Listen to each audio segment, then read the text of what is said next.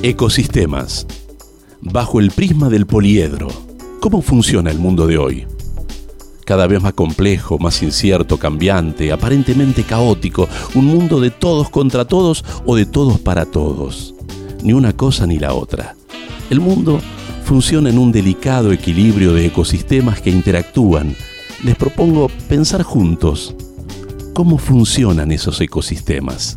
Un pequeño manual de bolsillo, quizás apenas un manojo de pensamientos y reflexiones que nos permitan acomodar, ordenar, orientar, comprender cómo funcionamos en estas sociedades hiperinformadas y comunicadas en donde cada día nos cuesta más descubrir sus sentidos y motivos.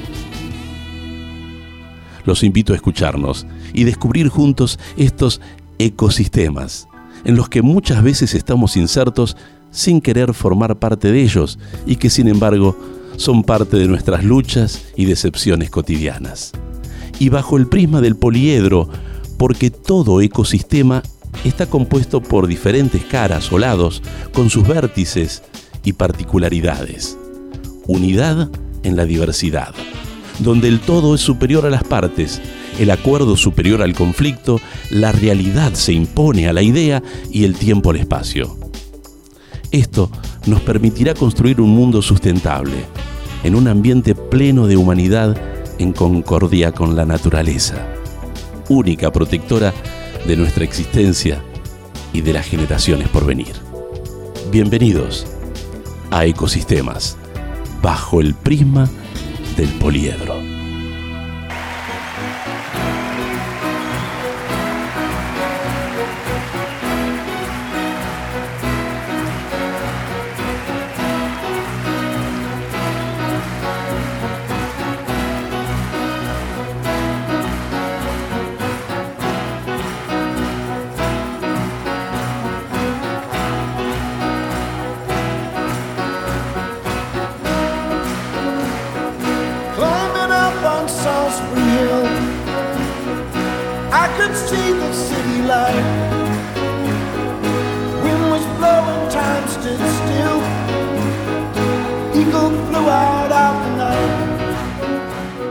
En Ecosistemas hoy, el ecosistema judicial argentino. Y vamos a charlar con el doctor Roberto Boico. Él es abogado, ex juez de la Cámara Federal de Casación Penal, profesor regular adjunto de Teoría General del Derecho en la Universidad de Buenos Aires, profesor titular de Derecho Constitucional en otras universidades, redactor de textos en doctrina más de 100 textos tiene redactados. Eh, ternado para juez federal y juez de Cámara Federal en ocho concursos. Roberto Boico, bienvenido a Ecosistemas, muchas gracias. Hola Luis, ¿cómo estás? Muchas gracias por invitarme. Vos sabés que toda historia tiene un comienzo y el comienzo este tiene que ver con un, un cuarto de estudiante, década del 80, en donde puse un afiche por aquel tiempo, década del 80, y lo puse contra la pared para que me alumbrara cada noche cuando uno tenía que estudiar. Porque había encontrado una frase que me encantaba en aquel momento, que decía, donde no hay justicia es peligroso tener razón. Tremenda frase de Quevedo, que me iluminaba en mis épocas de, estudiante de Derecho. Y elegí en este ecosistema de inauguración poder tenerte con nosotros y pensar cómo es el ecosistema judicial argentino. Si yo te pregunto qué es el ecosistema judicial argentino, ¿vos qué me contestarías? Y una multiplicidad de factores. En primer lugar, hay un ideario que es el de justicia. Vos lo dijiste recién con la frase de Quevedo que la verdad que también demuestra que cuando no hay justicia no hay razón que valga y eso es lo que creo que está pasando hace un tiempo considerable en la Argentina o por lo menos en algún subecosistema si me permitís eh, decirlo. ¿Quiénes son los, los personajes del ecosistema judicial en Argentina? ¿Qué, ¿Qué actores son los que juegan ese partido? Y primero tenemos parte de la población que dirime sus conflictos eh, legales e institucionales allí en los tribunales. Y después están los operadores, que son las agencias policíacas en el caso del derecho penal, son los jueces y son los abogados.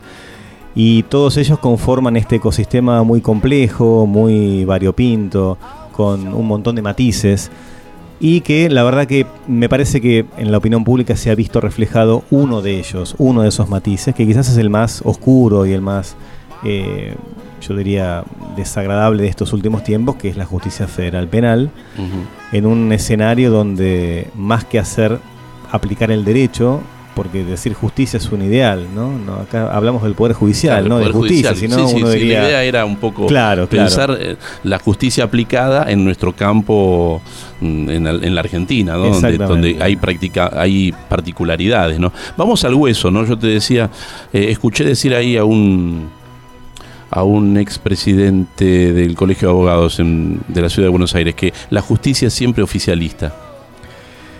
Es cierto, eh, también hay matices, pero hay un, hay un olfato, ¿no? Yo tengo algunas experiencias cuando fui magistrado, eh, subrogante, de que muchos jueces están con la lapicera para firmar y el diario al lado también, ¿no? Ah. Entonces hay un termómetro social que es, me parece a mí también eh, indispensable tenerlo, pero no para las decisiones que uno deba tomar en las causas judiciales. Con lo cual me estás incorporando a otro personaje a este ecosistema, que es la opinión, pública, o la opinión publicada, digamos, ¿no? Sí, la, opinión... las corporaciones eh, este, periodísticas que, que son las que generan... Pero no solamente esas, Luis, sino también está la opinión pública presente. Cuando vos tenés alguna decisión que tomar y tiene impacto, despliega efectos hacia el colectivo, no solamente vos miras los diarios, obviamente, sino también creo que hay una suerte de de apreciación de la realidad que los jueces tienen que tener. Me parece que el juez que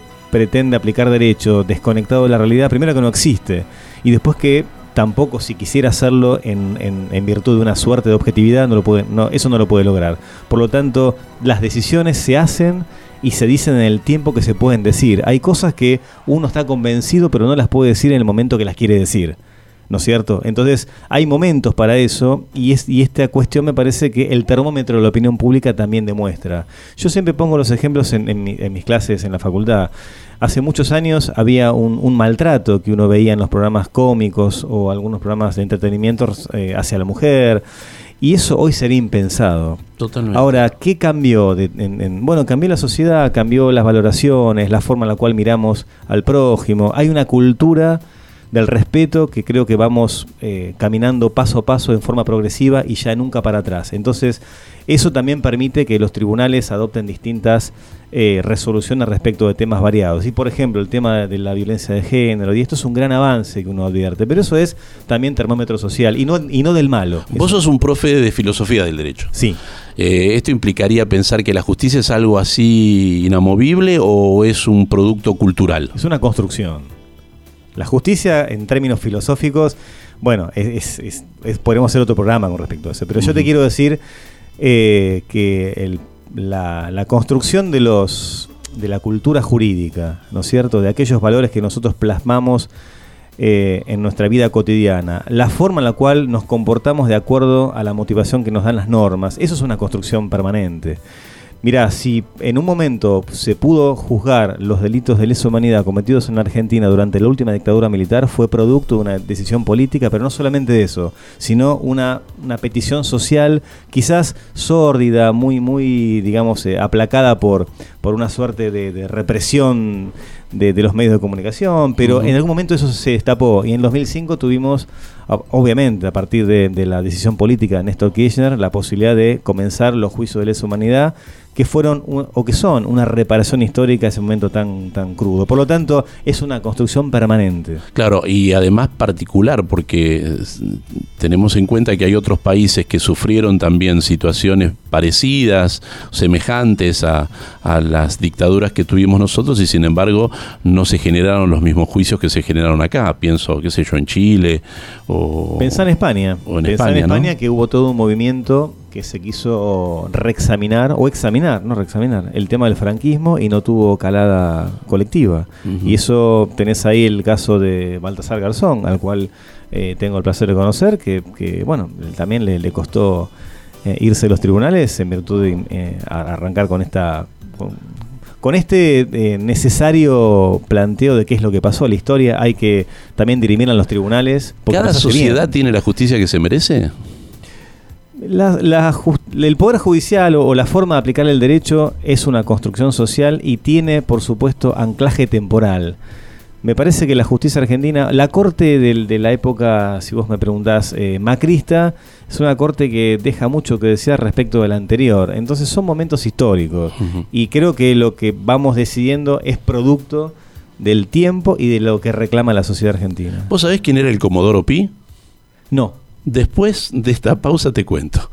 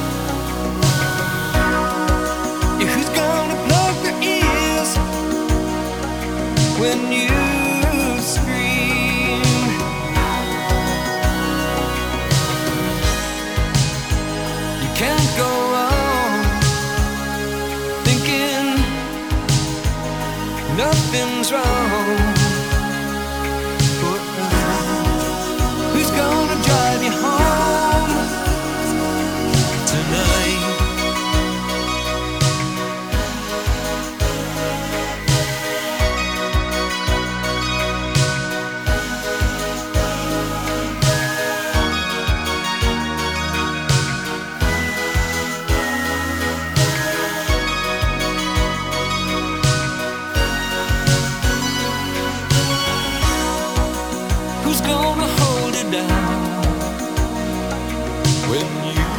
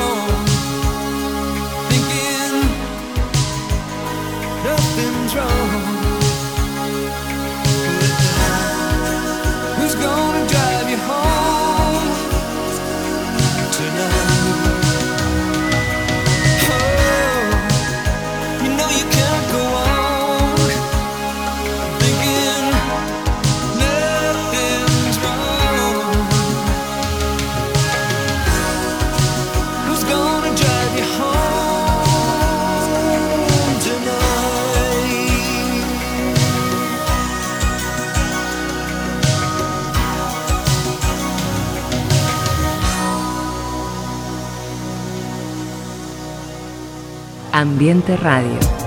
Equilibradamente, la radio del medio ambiente.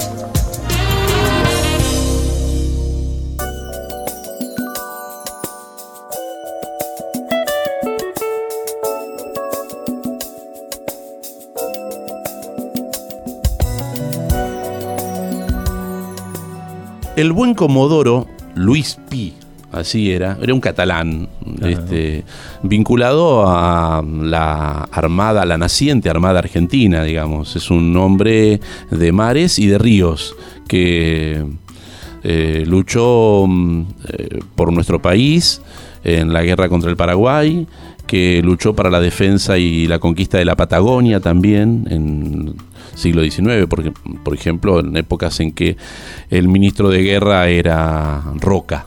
Eh, de allí viene eh, nuestro señor eh, Luis Pi, que hoy es el señor Comodoro Pi, y todos cuando hablamos de Comodoro Pi ¿Habrá imaginado aquel catalán este, venido desde España e incorporado a la, Argentina y a, defender la soberanía nacional en que hoy sería una persona tan nombrada en los medios, ¿no? Es una de las avenidas más famosas, por cierto. Claro, y, justamente por ser la avenida es la que uno termina eh, estigmatizando a un esquema del Poder Judicial específicamente, que es la Cámara Federal. Sí penal, ¿no? Sí, sí. ¿Qué es Comodoro Pi entonces? Y Comodoro Pi es el escenario de la, de la discusión política que se judicializa.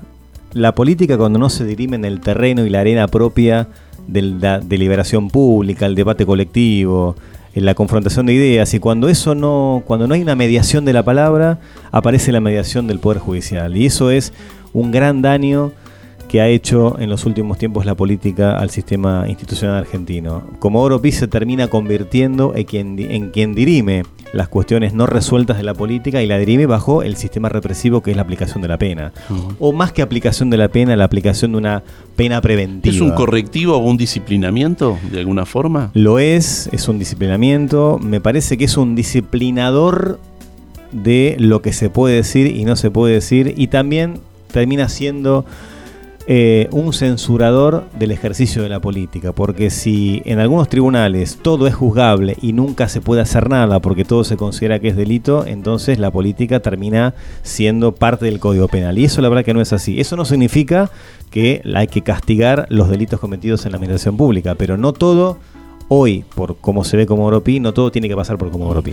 Hablando de Comodoro Pi y de los actores de este ecosistema judicial argentino, vos estabas hablando de los operadores de la justicia. Yo pienso en que Comodoro Pi esté muy vinculado a la inteligencia o a lo que vendría a ser la AFI o la CIDE, ese sector tan oscuro, tan eh, incomprensible que también tiene este, su, peso en, en esa estructura de la que vos hacías referencia. Sí, cuando yo hablaba de operadores no hablaba de esos operadores yo hablaba de quiénes son los protagonistas de un sistema complejo en el cual hay abogados, jueces, eh, fiscales, policía, a eso le llamé operadores. Lo que vos me estás hablando son aquellos que realizan operaciones para modificar lo que debería ser el curso natural de un proceso. Entonces hay quien va y hace alegatos de oreja, quien va y presiona, quien va y extorsiona.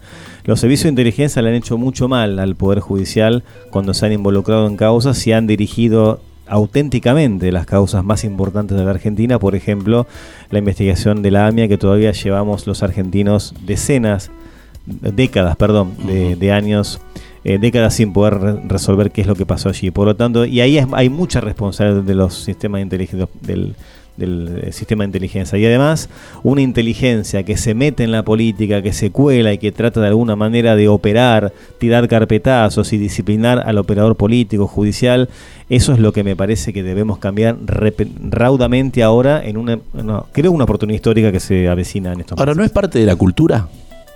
¿No forma parte de la cultura propia del sistema judicial argentino? Eh, no, ¿No fueron un papel protagónico incluso eh, en momentos en que se volvía el sistema democrático?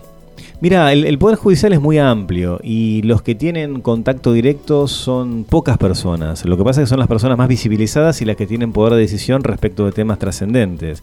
Los sistemas de inteligencia no operan en todos lados, no operan en todos los jueces ni operan en todos los fueros. En el fuero federal, concretamente penal de Comodoro Pi, operan en algún sentido en yo te diría 50, 60% de los tribunales. No en todos, porque no llegan tampoco a todos. Al, nadie puede operar a quien no quiere ser operado.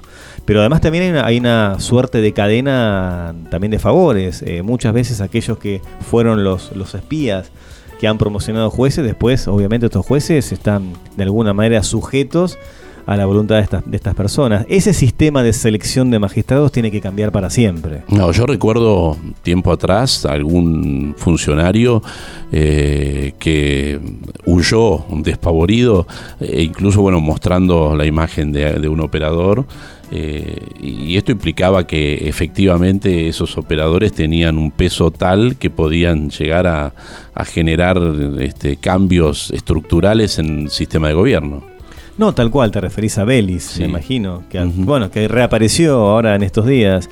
Bueno, sí, Belis se atrevió a, mostrar la cara de uno de los operadores, eh, yo te diría, más inteligentes del sistema de, de inteligencia, valga la redundancia, que, ha sido Stius. Stius ha manejado la inteligencia durante muchas décadas en la Argentina y lo ha manejado con un capital y un patrimonio fundamental que es la información. Cuando uno tiene información puede manejar y puede gobernar también las voluntades de los otros, ¿no?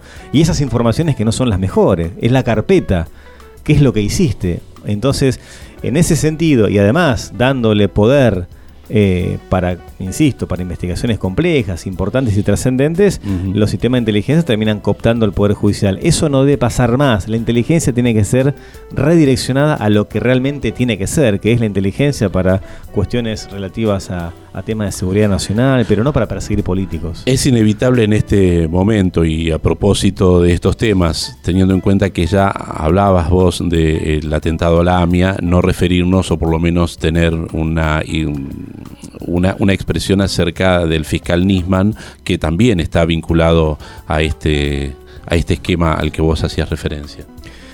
Sí, yo no, no, lo conocía al fiscal Nisman en persona, por supuesto que sé, sé quién era y, la verdad que nos hemos enterado los argentinos de muchos acontecimientos a posterior de su fallecimiento.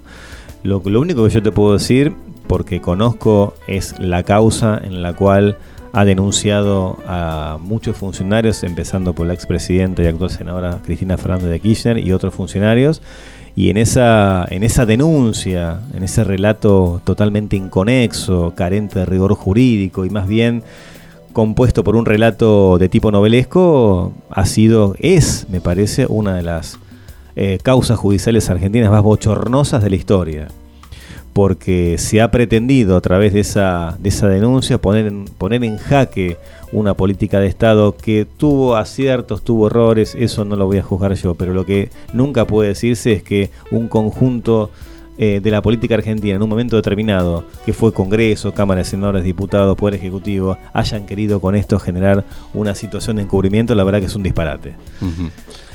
Bien, estamos con Roberto Boico eh, tratando de analizar juntos el ecosistema de la justicia argentina. Hacemos una pausa y vamos a algunos puntos claves, como por ejemplo las prisiones preventivas, eh, los procesos inquisitorios o acusatorios, bueno, todo lo que tiene que ver con algunas palabras que por ahí las escuchamos y no entendemos bien la raíz y lo que significan y qué papel estratégico tendrán para la justicia que viene.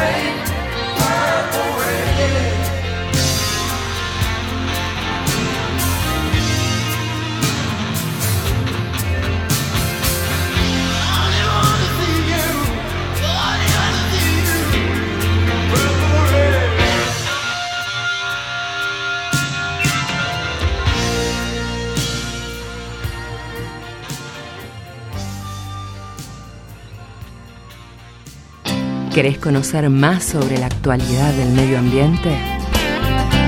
Informate con Ambiente Radio.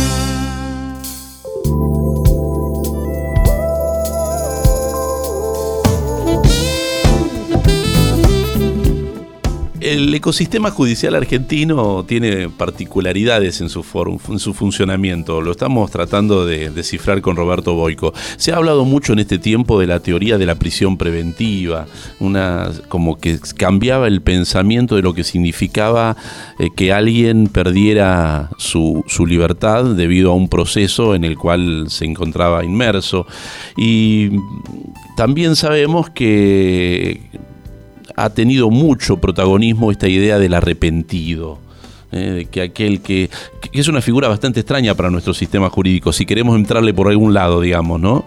Sí, sí. Eh, empiezo por las prisiones preventivas, ¿querés? Sí, O- sí, o, o- o- o por, por donde quieras, donde vos Bueno. sientas. Lo que sí había una teoría, que hablan de la teoría Arbizu, digamos, ¿no? ¿Cómo sería esto? Irursum. Irursum, perdón. Sí, sí, sí. Irurson. Eh, Bueno, la, la- la prisión preventiva en un sistema constitucional saneado y, y transparente es una excepción.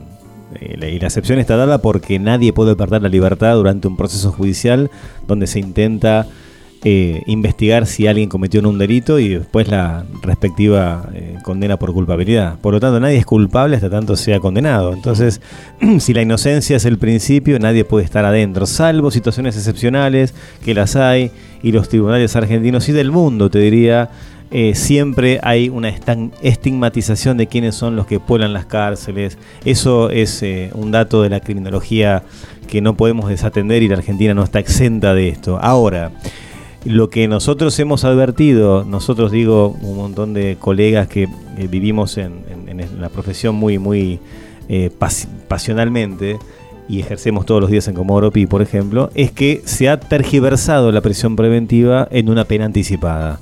Esto significa que sin existir recaudos necesarios para eh, coartar la libertad de una persona, que es el bien más sagrado, el capital más sagrado que tenemos, bueno, se ha abusado de este, de este mecanismo con argumentos sumamente eh, poco, eh, poco convincentes, eh, sin elementos de prueba que puedan acreditar una culpabilidad previa para después eventualmente en un juicio oral. Eh, pero esto no implica que hay una deficiencia en la investigación por la cual se pueden conseguir las pruebas suficientes para condenar a alguien. Hay decisiones Entonces, políticas. Se prefiere Hay decisión política del Poder eh, Judicial. Más allá del campo, más allá del campo político específico, puede ser sí, ¿no? Lo que, pero más allá del campo político de aquellas que tienen una visibilidad pública, ¿no? Por los personajes que están inmersos. Eh, Puede suceder que en algunos ámbitos se utilice como diciendo sé que no voy a poder condenarte porque no voy a tener las pruebas, entonces por lo menos pasás este tiempo adentro.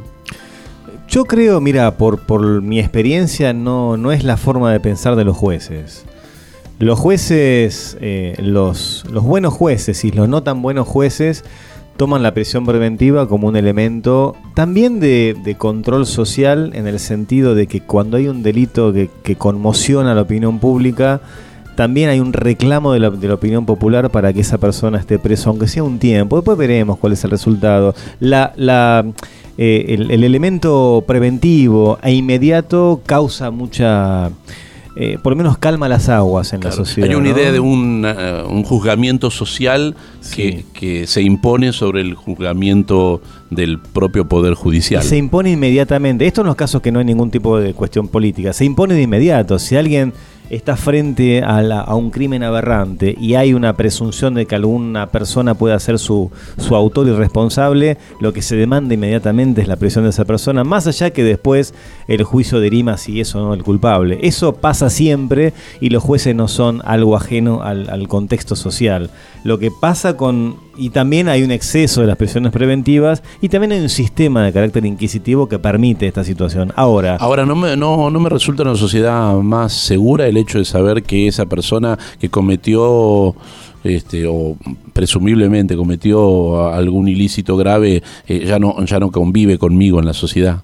Sí, pero en porcentaje de las causas que se tramitan en los tribunales será un 5 o 10% esos casos. Todos los demás son cuestiones bastante dudosas, delitos menos graves y muchas veces hay también una estigmatización y cierta clientela del sistema penal que siempre puebla las cárceles, que son los pobres, los, los, los marginados y los vulnerables. Entonces, en ese contexto, que es un contexto más criminológico, te diría que la prisión preventiva en todos los países del mundo, en los países en Estados Unidos, ¿quiénes pueblan la- la- la- las cárceles estadounidenses con millones de, encarcelados? Los, los eh, latinoamericanos, los negros, eh, lo- lo- los afroamericanos. Entonces digo, esto ocurre siempre. Ahora, el problema que vemos acá, a partir de que la política metió la cola de una manera que perdió todos los códigos que antes tenía respecto de esta cuestión, es que la prisión preventiva termina siendo no solamente esa estigmatización del pobre, del vulnerable, sino también una cuestión relativa a el disciplinamiento. Quiero hacer una, una aclaración con esto para que no parezca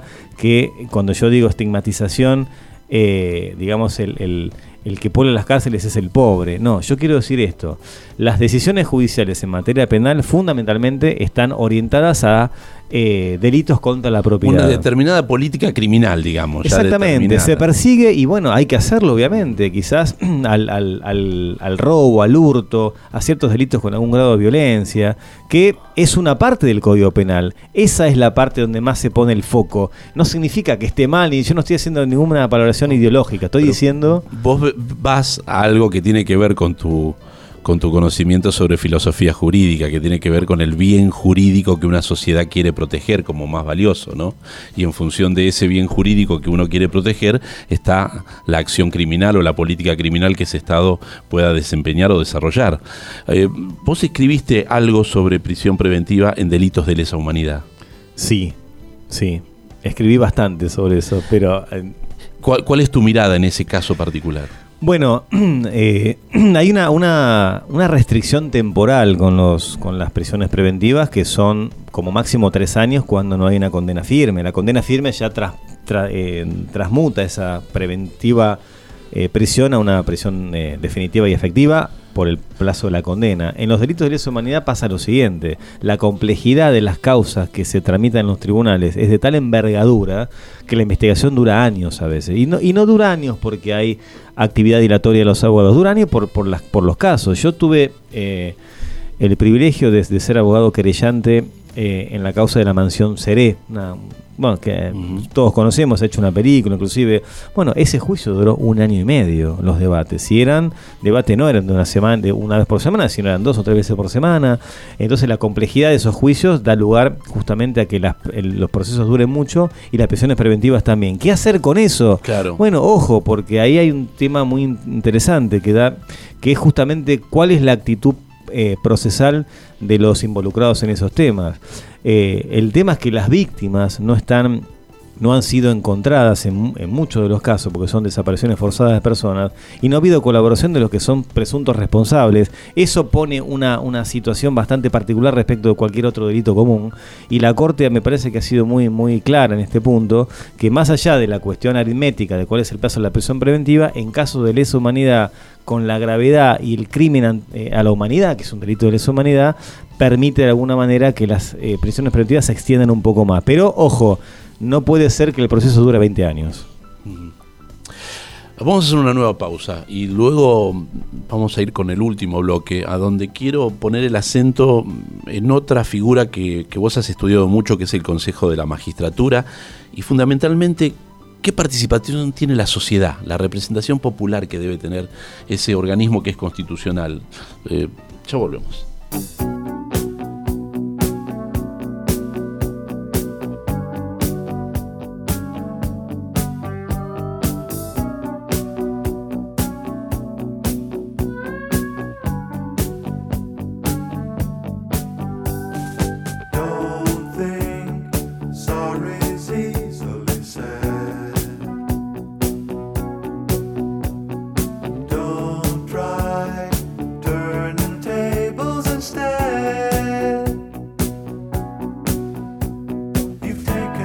of chances before.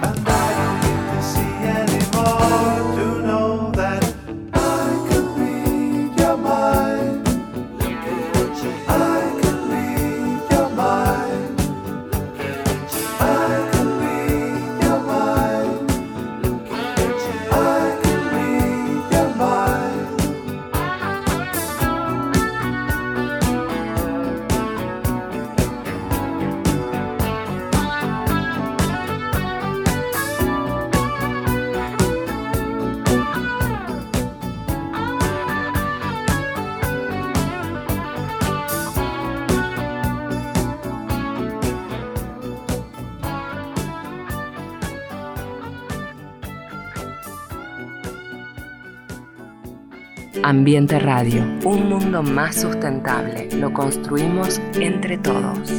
Ambiente Radio. El medio para cuidarlo. El medio para cuidarnos.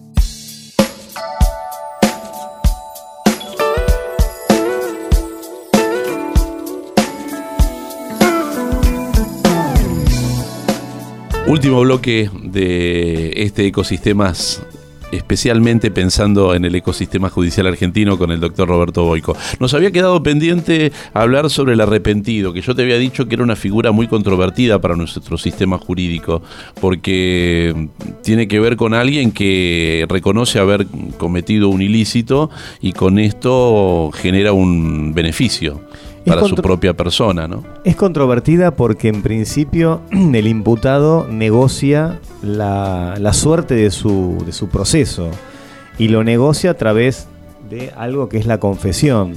Una confesión que muchas veces no va a estar mediada por la libertad, sino va a estar mediada por una negociación que tiene algún beneficio. Claro, vos me dirías, bueno, pero si confiesa dice la verdad. No siempre dice la verdad y la verdad es una construcción que se produce en el proceso judicial.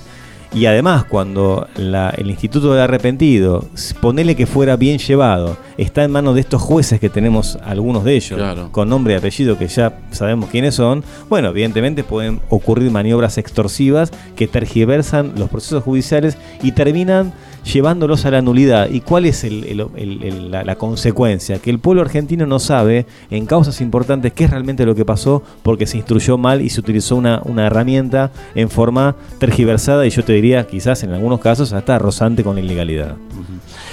Creo que estamos en un proceso de bisagra en cuanto a lo que es el sistema judicial, porque venimos de un sistema inquisidor y vamos a un sistema acusatorio que hace tiempo que debería estar ya funcionando en la justicia penal, ¿no?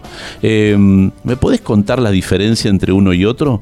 Sí, ahora tenemos un sistema mixto en el, en el ámbito federal, pero el sistema inquisitivo es el sistema en el cual hay una, un rol del Estado de carácter acusador y eh, el, el sujeto que es el imputado es objeto de proceso más que sujeto que discute eh, respecto de la suerte del, del- del proceso y la construcción de la verdad judicial.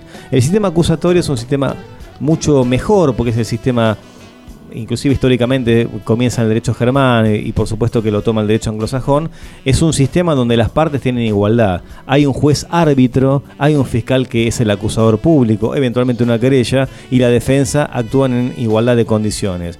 No es el imputado un objeto de prueba y con, con cierto sistema de tasación de- de las pruebas o, o de las convicciones, sino que es un proceso donde se discute y se discute en igualdad de condiciones y cualquiera fuera el resultado, por lo menos las partes pudieron desarrollar sus argumentos en, forma plena. En el otro sistema no.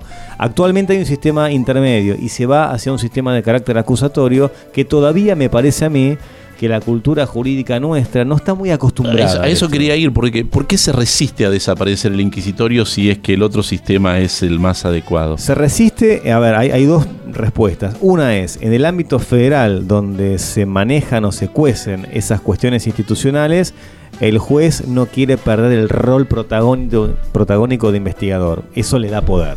Un juez en un sistema acusatorio tiene mucho menos poder. Por supuesto que decide, pero quien más los protagonistas no, van a ser los jueces, sino van a ser las partes, fiscal y defensa.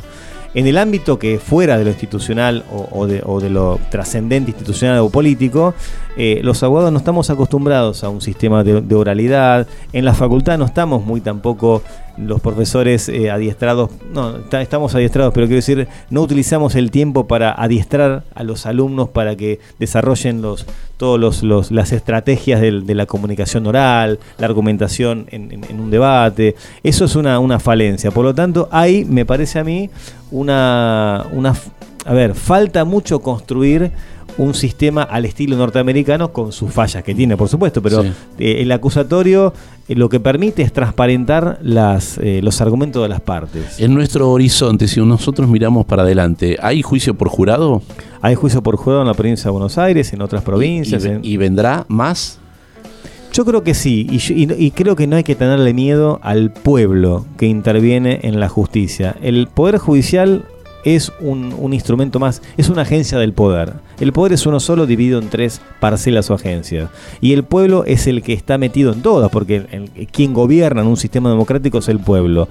En el marco del Poder Judicial, eh, ahí no hay, eh, eh, no hay cargos selectivos, hay cargos que se ganan por concurso, por un sistema institucional que por supuesto que es democrático, está apoyado por las reglas, constitucionales y legales, pero el pueblo parece no intervenir demasiado. El sistema del juicio por jurado, que es una creación constitucional proveniente de la Constitu- Constitución norteamericana, pero que en nuestra histórica del 53 Está. ya estaba presente, artículo Ujú. 24, es una aspiración, aspiración que yo creo que hay que enfrentar, hay que ir hacia ese, a ese escenario. ¿Habrá equivocaciones? Claro que las habrá, pero todo pueblo se equivoca y va creciendo. Lo que no podemos hacer es dejar al pueblo de lado en un tema tan importante como es la justicia. Vos hablaste de los tres poderes y claramente el poder que tiene más distancia de la gente, que se diferencia más y el que tiene más duración es el poder judicial.